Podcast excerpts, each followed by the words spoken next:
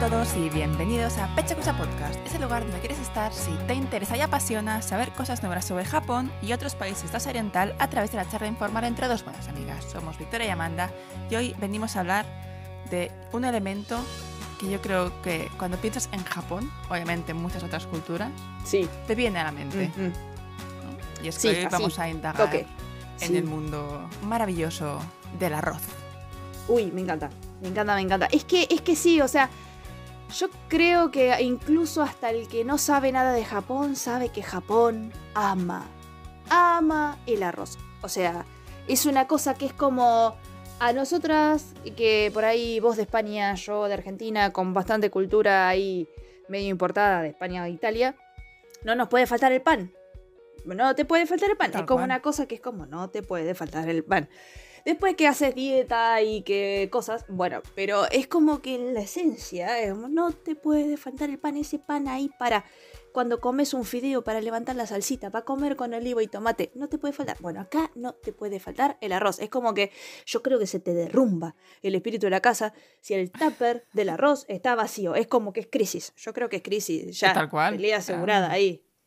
Tal cual. O sea, es- hay batalla entre pan y arroz, pero sí, Mm. en Japón Sí. no hay drama mayor que, que ir a hacerte Es como, oh, arroz. oh, no. un Sí, sí, saco sí. de 20 kilos, se terminó y no me di cuenta. Ay, Eh, esas dos cosas, que no salga el último, el siguiente capítulo de Jujutsu Kaisen y que no haya arroz. Es como son los dos grandes dramas de Japón eh, en cualquier momento. Pero yo creo que para el que no tiene idea de Japón, de la comida japonesa en general, o que por ahí ha probado sushi, pero alguna vez y no le ha prestado mucha atención, creo que si le decimos arroz, por ahí no tienen el concepto en la cabeza del arroz de Japón. Por ejemplo, en. Argentina, el que estaba muy, muy de moda, va, el que estaba, porque estoy hablando en pasado, ¿eh? porque como ahora no vivo en Argentina. Qué tarada.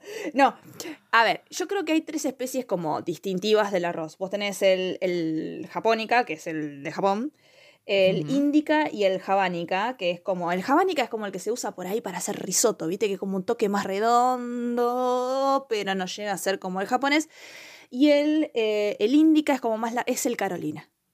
De toda la vida. Ese arroz. es como más larguito, finito. sería el largo, el que el tiene grano largo, tipo basmati. Exacto. Claro, que el basmati también es otro tipo que es como que otra consistencia sí. de arroz totalmente Es que distinta. claro, si nos metemos en... Ya vendremos, pero hay muchas variedades Sí. de arroz. Pero sí, tal cual, lo que dices tú, No, hay no, tre- ah. tres grandes grupos. El grano largo, el Tal corto cual. y el redondito. digamos, claro. Es como eh, eh, acá estamos en, la versión cortita, pelot en la versión pelotita, eh, después el tenés súper largo y el entre medio del risotto. Pero yo, por ejemplo, una de las cosas que a mí me llama mucho la atención cuando empecé a aprender de comida japonesa es que en nuestro país se vende el arroz y una de las grandes cosas que se promocionan del arroz es que el arroz no se pegue. Entonces mm, es un, casi una cápsula preciosa que no se pega entre sí, como que no se le escapa el almidón, ¿me entendés? Como que es una cosa, es como que, y vive suelto por la vida, y a la gente le gusta el arroz suelto, que es como una cosa que yo mm, nunca entendí. Pero que igual es como es lo que más vende, no, yo no quiero que el arroz se me pegue. Y vos cuando comes comida japonesa, es justamente eso, es un arroz todo pegajoso que se pegotea entre sí, que es como otra cosa re distinta. Yo no sé en España cómo comen el arroz. En España también el arroz. Obviamente se come en paella y en varios sitios, pero sí, la gracia es que quede sueltecito, no- mm, que no quede apelmazado.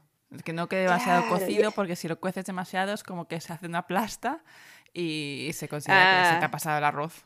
Entonces, Exacto. Sí. Digamos que acá también se come al dente, o sea, no es que lo, lo comes pasado, a no ser que hagas algún plato muy en particular, pero... Pero el tema es eso, es que es como el, el nivel de pegajositud, si se quiere, es otro. sí, yo creo que esa es una diferencia. Y la otra es la concepción de mm, el arroz blanco, sin más. Mm, no se considera Mm. un principal, digamos. O sea, no, no se da tanta Es importancia. verdad. Es como, bueno, un poco de arroz para acompañar.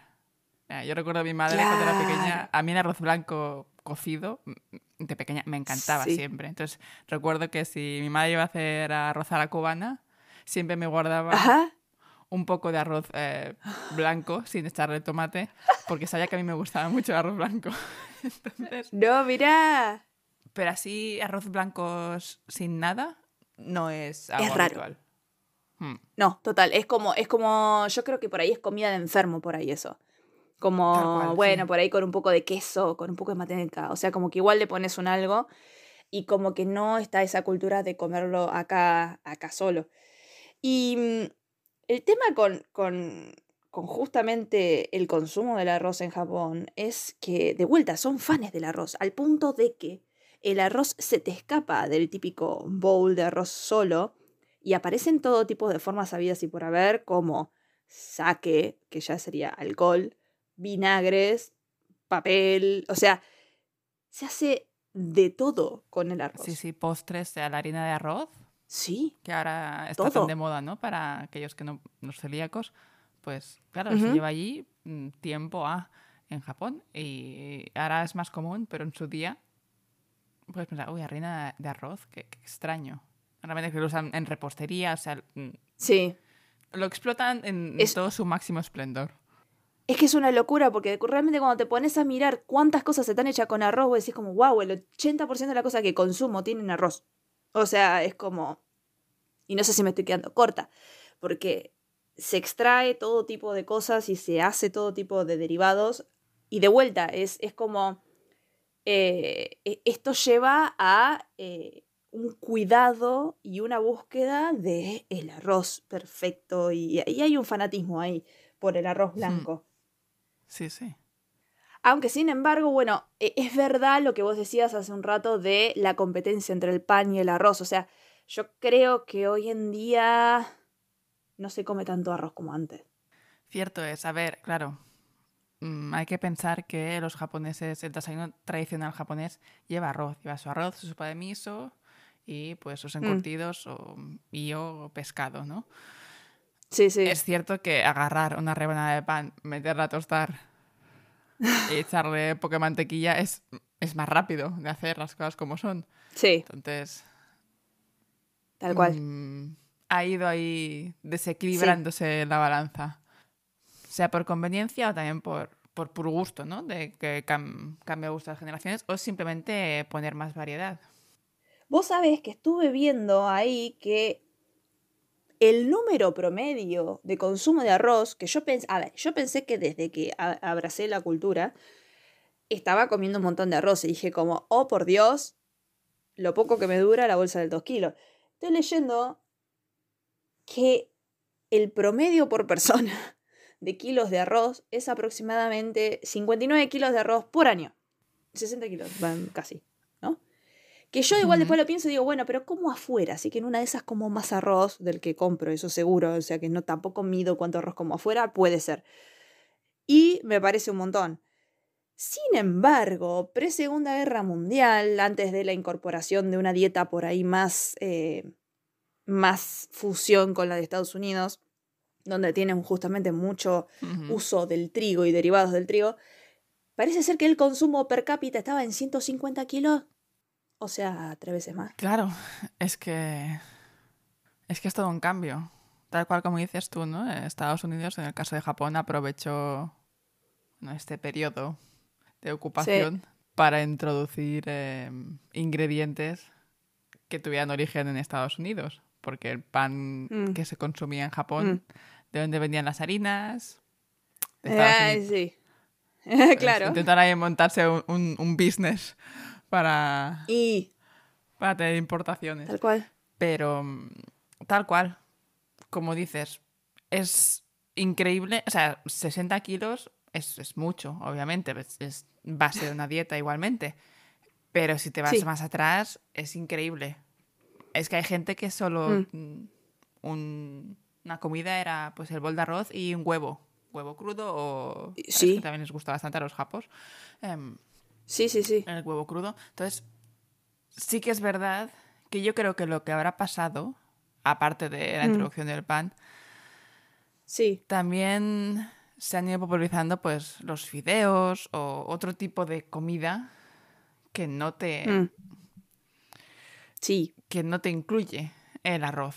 Porque sí que Japón tiene Totalmente. mucha, mucha sopa, mucho, mucho guisado que te ponen, por ejemplo, cuando haces nave, ¿vale? Estas ollas sí. con caldo que Sí, echas sí, eh, verduras, eh, un poco de carne. Tofu, Además, cuando ellos terminan, todo, Sí, es muy rico, muy rico. Cuando ellos terminan, en este caldo aprovechan y le echan o bien fideos o bien arroz. tal cual. Ha ido Para que aprovechar. diversificándose. Sí. Mm.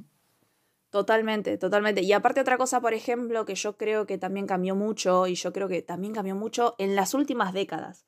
O sea, yo no creo que, yo por ahí creo que fue como más gradual por ahí el tema de, del descenso del consumo del arroz eh, eh, durante los años. No es como que, ah, posguerra, segun- Segunda Guerra Mundial, ya, pum, se desplomó ahí, pum, de golpe. No, yo creo que fue más gradual.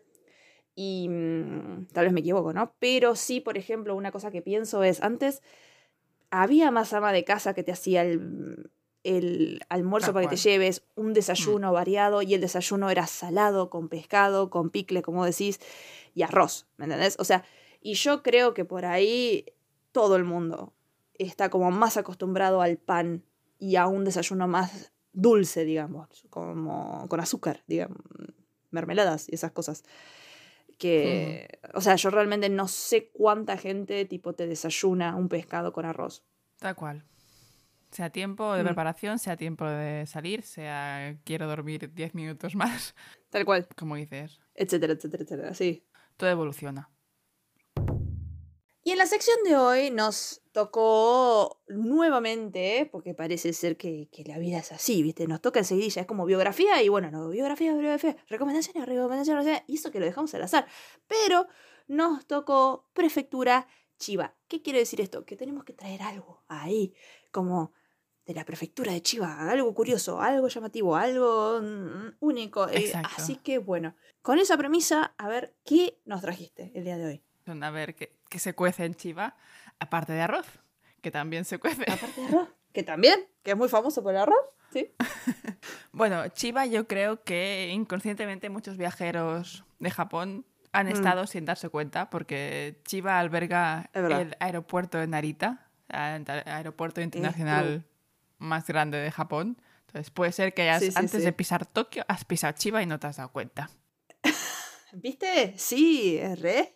Mirando un poco, la verdad es que yo no conocía, quitando el aeropuerto, no conocía Sí. mucho esta prefectura. Idem. Y oye, tiene playas, tiene un montón de parques naturales que me sorprendió. Sí. Pero hoy quiero Sí. traer una villa eh, que se conoce también popularmente como la Pequeña Edo. Tal cual. Y es la sí. ciudad de Sawara. Hmm. ¿Qué tiene de bonito? ¿Qué tiene de especial esta ciudad?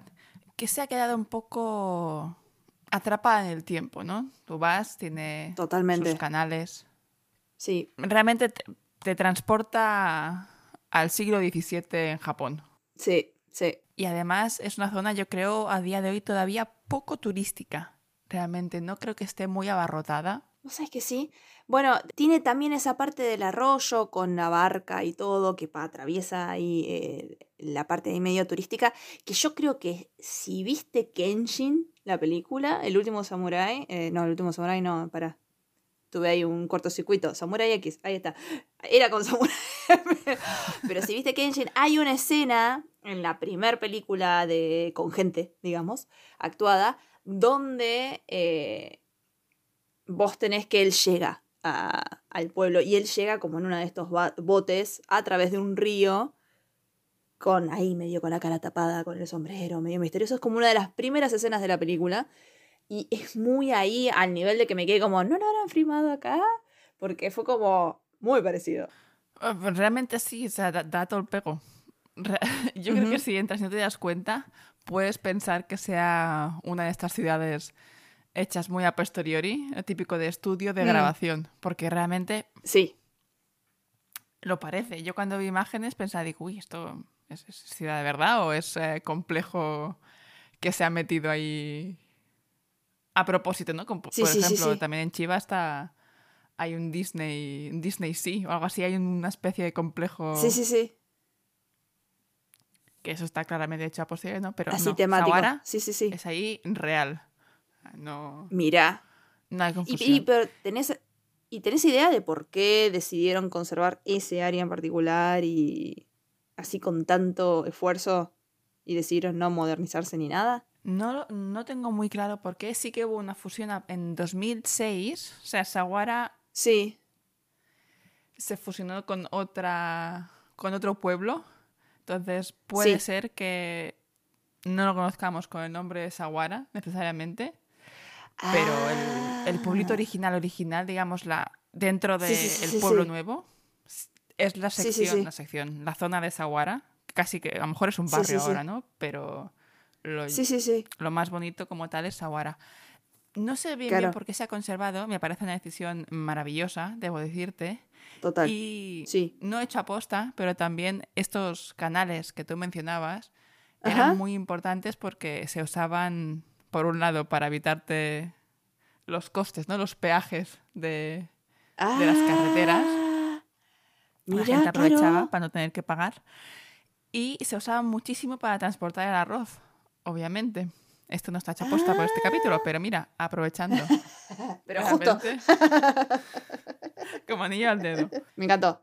Yo sabía que era comercial y que había sido famosa por eso y demás, pero no, no sabía exactamente eso, ¿viste? Como, ¿por qué había pasado? O sea, yo entiendo que hoy, en tiempos más modernos, vos veas eso y digas, bueno, patrimonio cultural y como hagas cuestión de conservarlo, pero hubo una época, de hubo un boom ahí de, "Ay, se tira todo abajo y se hace todo nuevo y, y realmente me llamó la atención que se salvara y realmente que es un placer a la vista. Hoy, hoy en día yo creo que es, sí, que es punto turístico impresionante para sacar unas buenas fotos y, y disfrutar un poco de, de esa, esa vibra del Japón Sí. de casas de madera y tienditas a la calle. Así que nada, este es mi pequeño homenaje a Chiva dentro de las muchas cosas que, que tenga. ¿Y tú qué, querida mía, qué, qué nos trajiste de Chiva? Bueno, me encantó tu historia y yo la verdad la pensé porque dije, no, tengo que traer algo turístico, ¿viste? ¿Me entendés? Te- Tengo que traer algo ahí como que, que la gente le pueda ser útil y, y- y- y diga, bueno, en Chiva, ¿qué hay? Hay peras, no sé, cualquier cosa, ¿no? Bueno, cuestión que Victoria no se pudo contener y pues no trajo eso. Así que, ¿qué traje fue? A ver, a ver. Porque de vuelta, porque yo estaba buscando de vuelta una historia, una persona famosa que me cuenten un culebrón. ¿Me entendés? Como no, porque no sabés quién vivió en Chiva, resulta ser que fulanito tal. Y no, viste, me costó. Entonces, eh, eh, mi búsqueda estuvo ahí casi que, casi que me doy por rendida. Hasta que me enteré que Chiva también tiene, como muchas otras prefecturas de Japón, mucho para hacer en el mundo del senderismo, del, del ir a pasear por la Mm. naturaleza, de visitar templos, de Uh, perderte ahí en el bosque.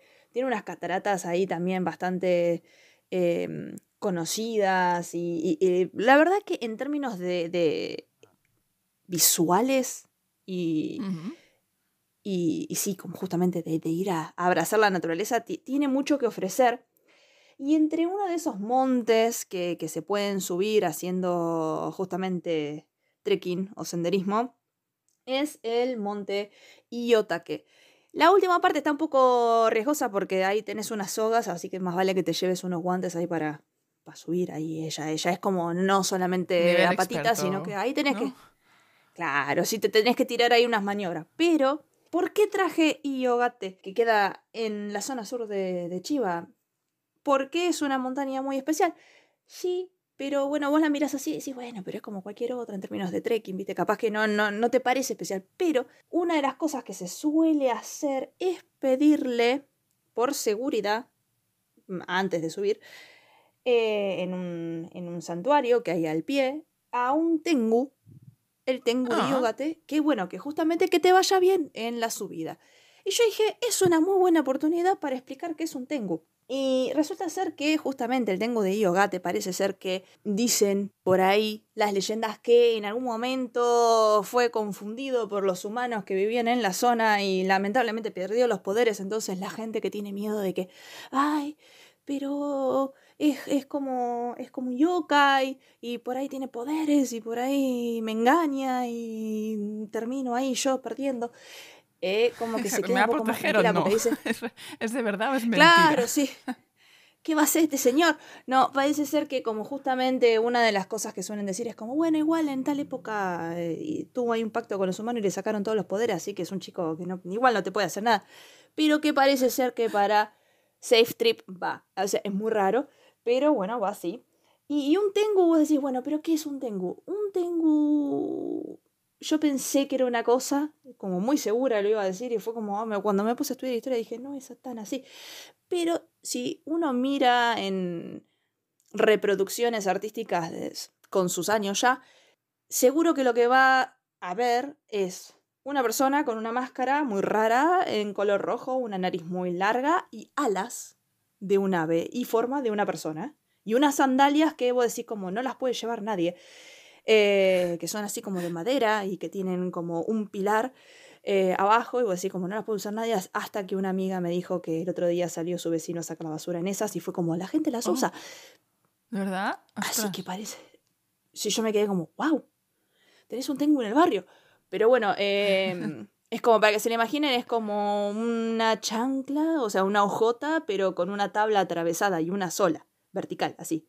Y cae, pa. Y vos estás haciendo equilibrio ahí como por la vida. Eh, sin embargo, yo antes yo estaba re segura que, el tema con el Tengu era, bueno, claramente son cuervos. Yo estaba segura, pero segura. Ah, mira.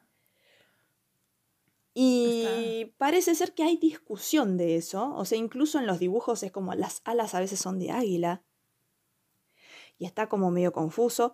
pero sí son seres alados. Hay debate. Son seres alados, parece ser que depende de la leyenda, se pueden transformar o no. Depende de la leyenda, tienen eh, forma humana y andan entre nosotros y después se transforman. Obviamente han aparecido una y otra vez en el mundo del anime y han dado lugar a muchísimas fantasías y, chicos lindos, porque parece siempre está bueno pensar que, oh, se ha transformado y es un bombonazo, ¿viste? O sea, ese tipo de cosas también hay. La típica es que llevan un abanico y con ese abanico tipo tienen poderes, generalmente tirar vientos muy fuertes y parece ser que si se enojan con vos hacerte crecer mucho la nariz y andas por la vida como un pinocho. Son cosas que pueden pasar.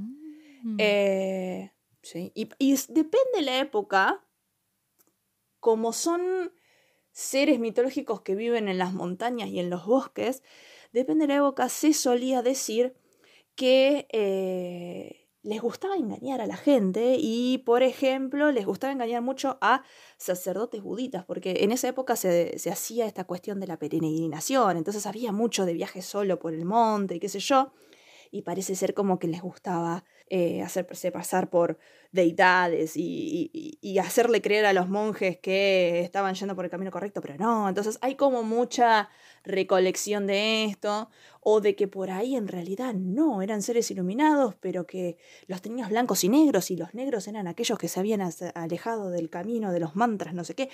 Tenés de todo lo que quieras. Pero bueno, básicamente Tengus.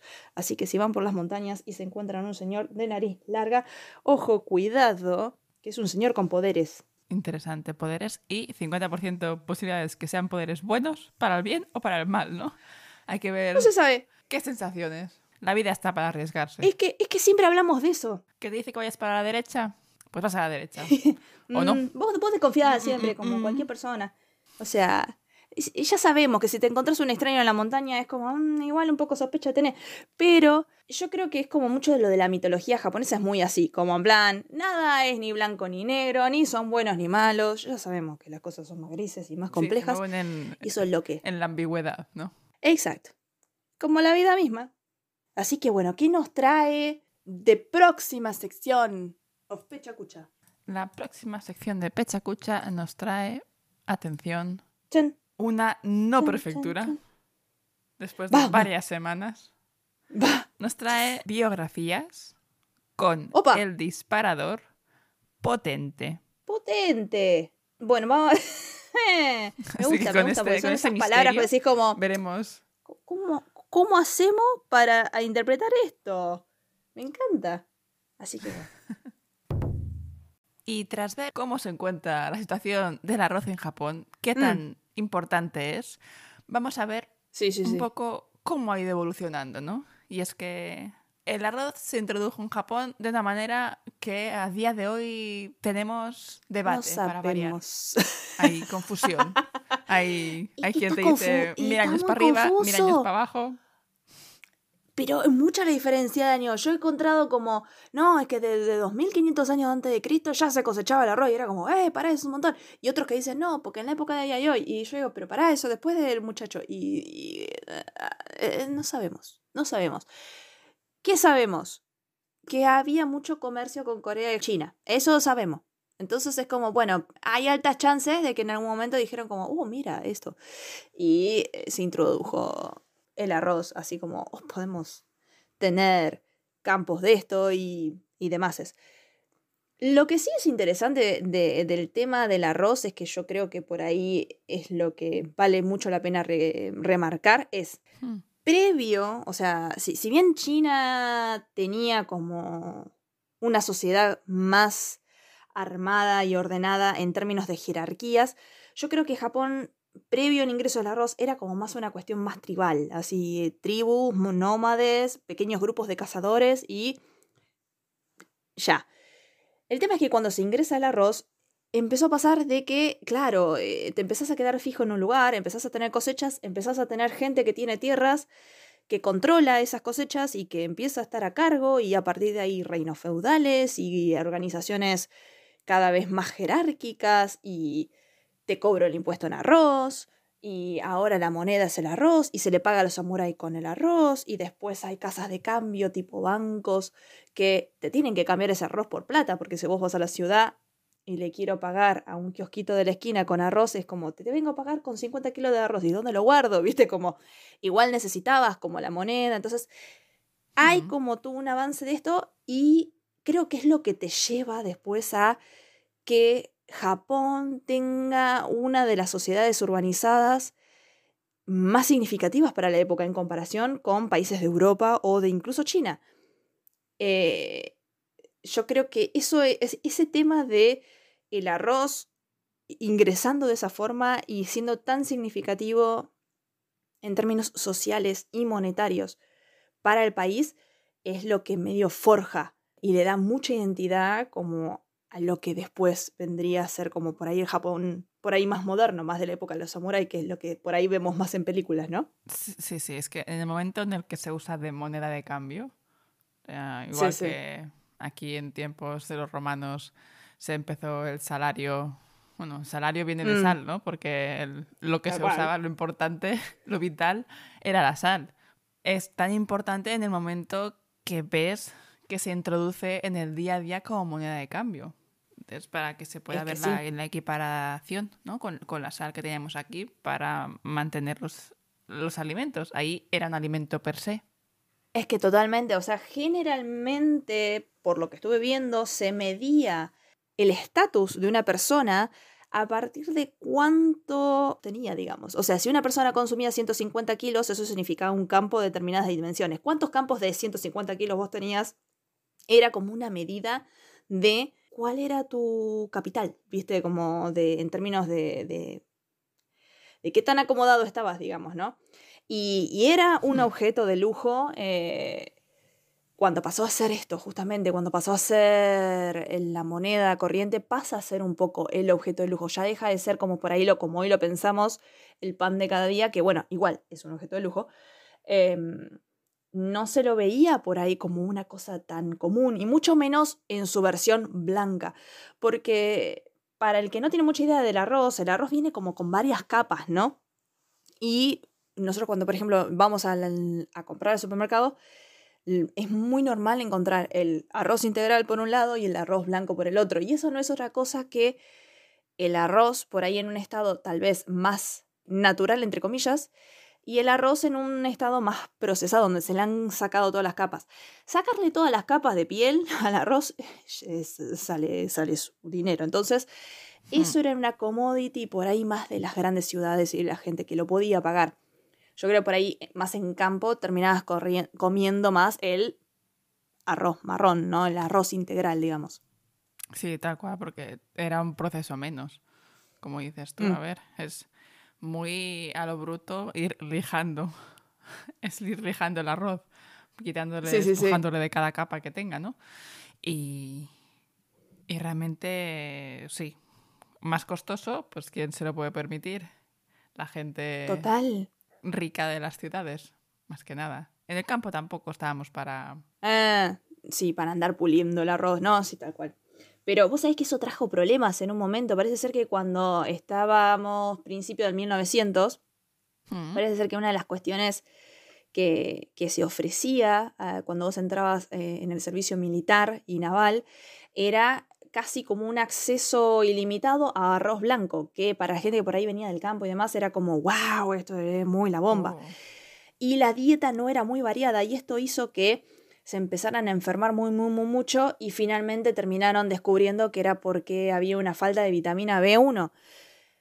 ¿Y por qué les agarraba más a la gente de la ciudad que a las de, la ciu- de los del campo? Porque los del campo se comían la cáscara, que tiene vitamina B1, entre un montón de otras cosas. Así que es como que después lo terminaron solucionando como haciendo una dieta más variada con proteína.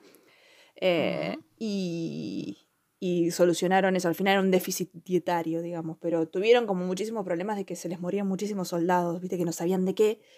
Y era como un poco esto. Oh, wow. Bueno, muy interesante. Bueno, es que realmente, dentro de toda la cultura y todo lo que conlleva el arroz, también a mí me parece muy interesante explicar cómo se cosecha, ¿no? Porque mm, Sí, seguramente lo que se vea más es el grano de arroz ya procesado. O sea, vale, ahora hay Tal más cual. arroz integral y se puede ver un poco más marrón, se puede ver un poco más natural, entre comillas, pero el más común es el arroz blanco. Entonces, sí, sí. es muy interesante saber que el arroz se cosecha normalmente en bancales. Mm, Creo que es de las como imágenes... piletones, sí, sí. Sí, sí, sí. Y obviamente hay bancales muy grandes, pero te tienes que acomodar a la situación geográfica. Entonces, la manera más Tal cual. Es, pues, justamente se hacen bancales porque aprovechan más la superficie. El arroz requiere Claro. mucha superficie para ser cosechado. Y Total. lo que es muy curioso, yo creo que muy divertido para hacer, de hecho es una de las cosas que a mí me quedé, me quedó la espinita de no probar a hacer eh, cuando estuve en Japón, Ah, es ir sí, sí, sí. e intentar plantar yo misma, que esto, Mm. bueno, se ofrece en varios lugares, sea por Mm. turismo, sea también para dar un poco conocimiento de, es un elemento de nuestra dieta, bueno, nuestra dieta, de la dieta de Japón, vital Sí. y clave, que menos que saber cómo se produce, ¿no? Totalmente. Y, Totalmente. para que no lo sepas, tú primero cosechan el arroz, digamos, en unas... Lo preparan durante unas semanas para Mm. Sí. que crezca un poco y una vez Claro, como los plantines, ¿no? Sí, exacto. Igual que cuando vas a, Sí, sí, si sí. quieres poner tomates para cosechar, primero se hace el plantín y cuando tiene unos 10, 15 Ujú. centímetros se trasplanta ya para que, sí, sí. para que crezca. Sucede lo mismo para plantar arroz. Nada, Mm. ¿cómo se hace? Se crean unos cuadrantes en estos bancales Sí, y te hacen Ajá. como un mapita, ¿no? De dónde lo tienes que poner. Y exacto. tienes que ir equipado con o descalzo o con botas porque Sí. se cubre de agua, que no sé realmente si es Ajá. necesario o no, pero se, se cubre de agua y tienes que ir uno a uno estos, estas mini plantitas, ir introduciéndolas en el, en el barro, en el lodo, En el barro. que Exacto. he oído que es más complicado de lo que pueda parecer, porque claro, tiene que quedarte eso recto y bien, porque luego tiene que crecer la planta. Tal cual. Requiere es verdad. técnica.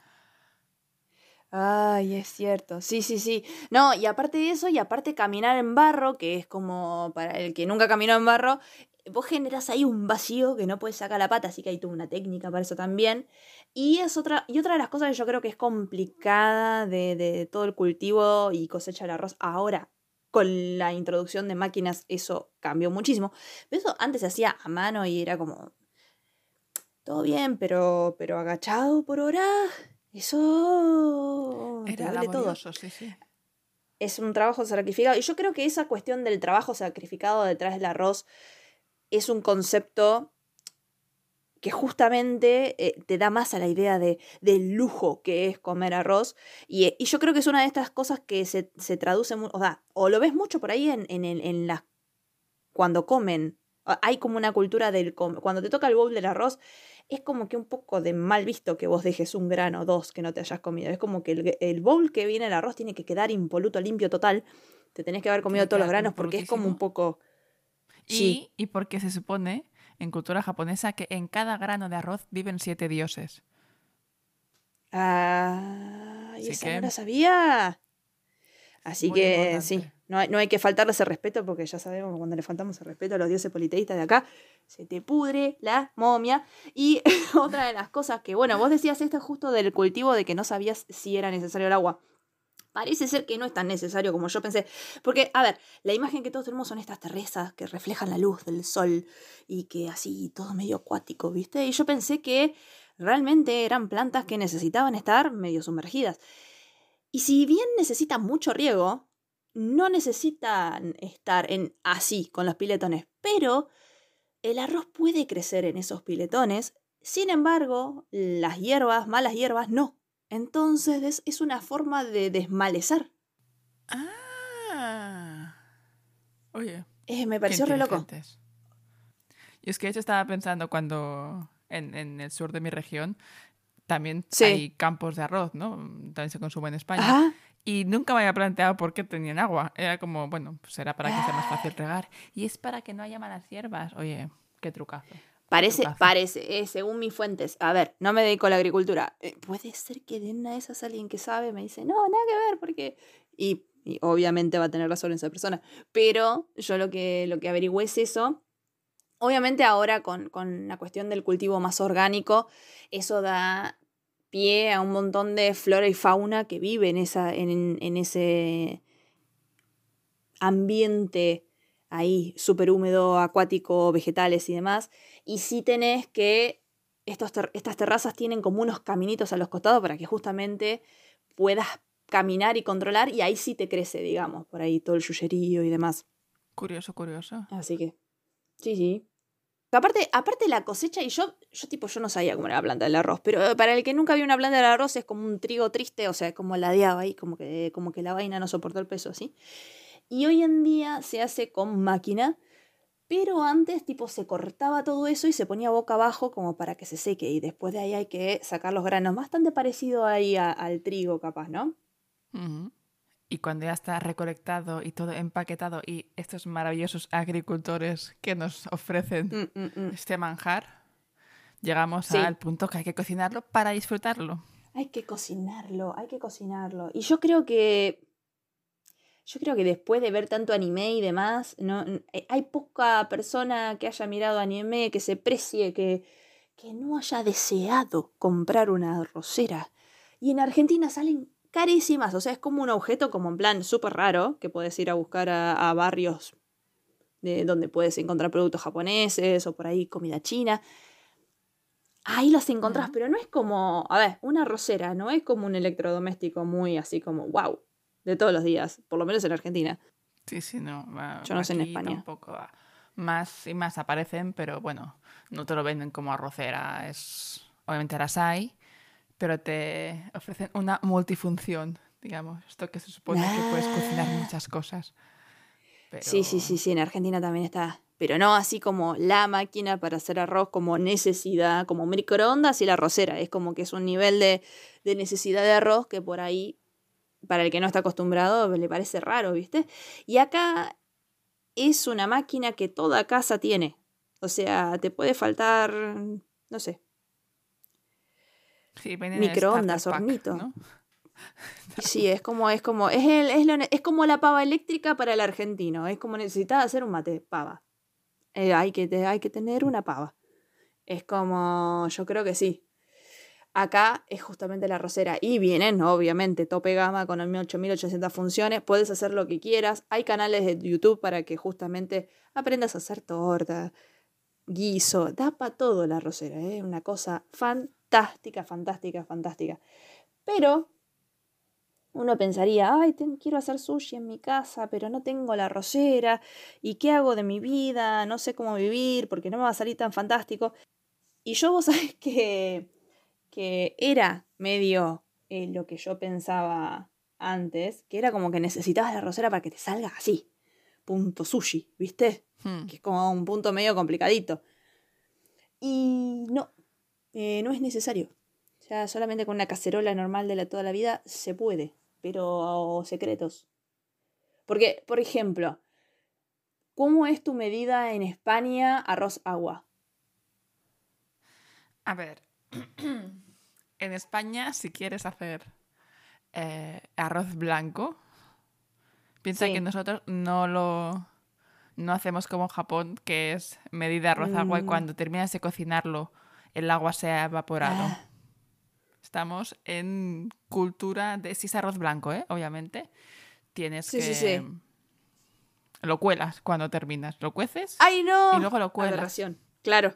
Hablando de arroz blanco, obviamente. Si vas a hacer paella, si vas a hacer eh, guisado o algo, o algo de A mí me esto. encanta porque mi pequeño corazón asiático dice, oh no, mi Dios, el arroz una vez hecho no se enjuaga.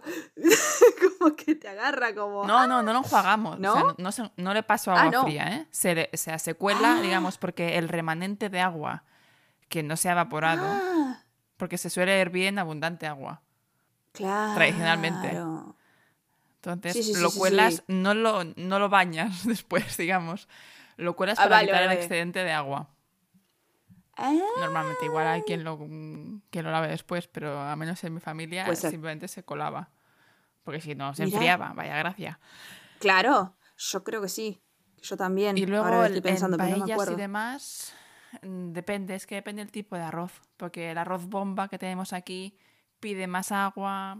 Y aparte ahí haces como con el risotto, que es como que le haces como un pequeño, echás el arroz crudo sobre lo que sea que tenés en la olla y le haces como un primer shock de calor y ahí que, que tome las- los condimentos y demás y después le echas el agua. Que por ahí es como un poco raro. El que nunca hizo risotto, viste, como que... Sobre todo, y eh, cuando se hace paella o cualquier cosa que pida arroz también el risotto, importante Ajá. que el caldo que vayas, pues hacerlo con agua también, pero normalmente o sea, se hace con Ajá. caldo, que esté caliente, Sí. porque marca la Ah, diferencia. ya echás el agua caliente, claro. Importante. Ahí. Sí, sí. Spanish Point. Bueno, pero si querés hacer a la japonesa, el arroz es al revés. Yo creo que es la medida de arroz, la medida de agua perfecta para que el arroz no te quede ni muy pasado porque absorbió de más, ni muy duro porque absorbió de poco.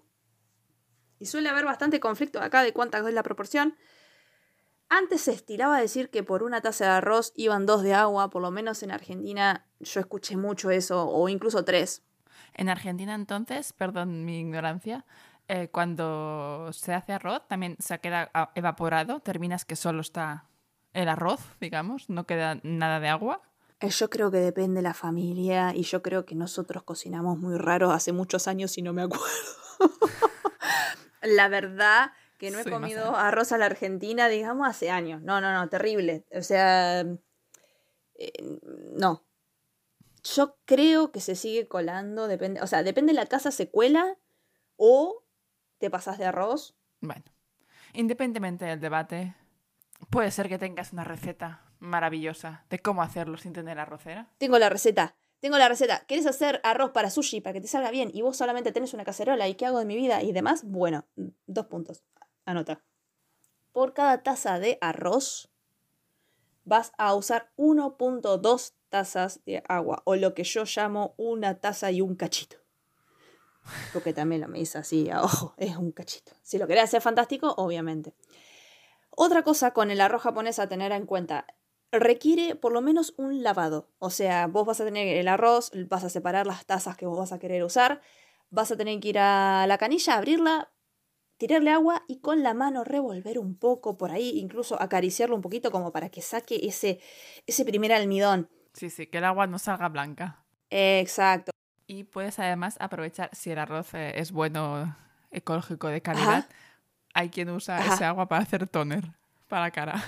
Exactamente, para la cara, para la cara, para limpiar piso, sirve para todo, para el pelo, es un éxito eso, porque tiene todo lo que está bien sobre la faz de la tierra, de nutrientes, así que ese agua, si el arroz, exactamente como dijiste vos, está bien, se usa. Pero bueno, si no es el caso, eso se tira y generalmente se busca que el agua no salga blanca. Yo generalmente le hago un solo lavado porque igual me gusta que tenga como, que no pierda tanto el almidón, digamos, ¿no? Mm. Eh, generalmente recomiendan que lo laves con agua lo que se llama agua blanda y no agua dura, porque el agua blanda hace que el arroz te salga más dulce y el agua dura hace que te salga más amargo, pero eso ya estamos entrando a un nivel ahí como de exquisitez. Sí, te, premium. que te salga del grifo. Sea, no puedes hacer más. Exacto, No vas a- no, lo que se puede hacer. Entonces, primero lo enjuagás, lo lavás, lo escurrís. Ahí sí, lo escurrís. Recomiendan que así escurrido lo dejes 30 minutos afuera. Como en plan, esperando. No, no lo pongas a cocinar de toque. Yo lo he puesto a cocinar de toque y sale muy bien igual. O sea, es recomendable, no es tal vez tan necesario dependiendo del grado de calidad que estés buscando, ¿no? Pero por ahí si es para hacer una comida en tu casa, con que lo dejes así, ya está. Una vez que lo lavaste, ahí sí lo pones en la cacerola con las medidas respectivas. Acuérdense, una taza de arroz, 1.2 de agua. Esa es la proporción. Esa cacerola agarrás, la tapás. Dato, porque por ejemplo cuando en Argentina lo hacemos a veces no la tapamos el arroz. Entonces se tapa y lo pones con el fuego al máximo hasta que hierva. Al máximo, al máximo, a tope. Hierve y en el momento que vos hierve, lo bajás a mínimo. Y una vez que lo bajás Sin a mínimo, no lo destapas nunca, ¿eh? Sin destapar Vale, vale, nunca. vale. No, el arroz no se destapa, porque si no viene el espíritu de Japón y, y se enoja con vos. No se destapa. Lo bajas al mínimo y esperás. Y acá hay debate. Yo, yo lo sabía con 12 minutos, me encontré otro que decía 13, pero bueno, do- 12 minutos 13 está bien, no lo pases más de eso. Lo dejas al mínimo 13 minutos y apagás el fuego. Y lo dejas tapado otros 13 minutos. Y ahí destapás y tenés el arroz más perfecto del mundo mundial. Voilà. No necesitas Vaya, una vaya. arrocera. Yo no he probado, la verdad. la- No he probado. De hecho, me da vergüenza admitir esto, pero cuando volví de Ajá. Japón, estaba tan Sí. acostumbrada a la arrocera que era incapaz Sí. De tomar la medida a hacer arroz aquí. Y siempre me salía mal, siempre. O sea, cuando intenté hacer arroz blanco ¿En serio? o intenté, intenté hacer una Sí. paella, no controlaba las, las proporciones. Ay. Y, Sí. oh, y quedaba bastante mal. Mm, Pero, Sí, normal. pero bueno, probaré, probaré esta técnica. Tengo que poner una alarma porque No es cuando venga el hambre, es pensar antes. Porque Sí, sí, sí, sí, sí. Bueno, yo igual, por ejemplo, eso, ¿no? Eh, no, mm, no espero los 30 minutos después de lavarlo. Creo que lo pongo, o sea, lo, la- lo lavo así, lo pongo al toque, miro la cacerola porque hierve enseguida, hierve en términos de, no sé, 10 minutos. Entonces es como, realmente tampoco es como, tenés que estar atento ahí, contar los minutos y ya. Eh, no, no es, no hay mucha ciencia. muy bien, muy bien. Así que bueno, chicos, ya saben, si nos quieren escribir, preguntar cualquier cosa, nos escriben a pechacucha.podcast.gmail.com al Instagram. En el Spotify también nos pueden escribir, eh, desde cualquier plataforma que nos estén siguiendo, mirando, etcétera. Ya saben, vamos a estar encantadísimas de escucharlos y o u leerlos. Como siempre os agradecemos Mm. que nos escuchéis un episodio más. Y lo dicho, esperamos que paséis una semana excelente y nos vemos al siguiente. Yes. Chao. Bye.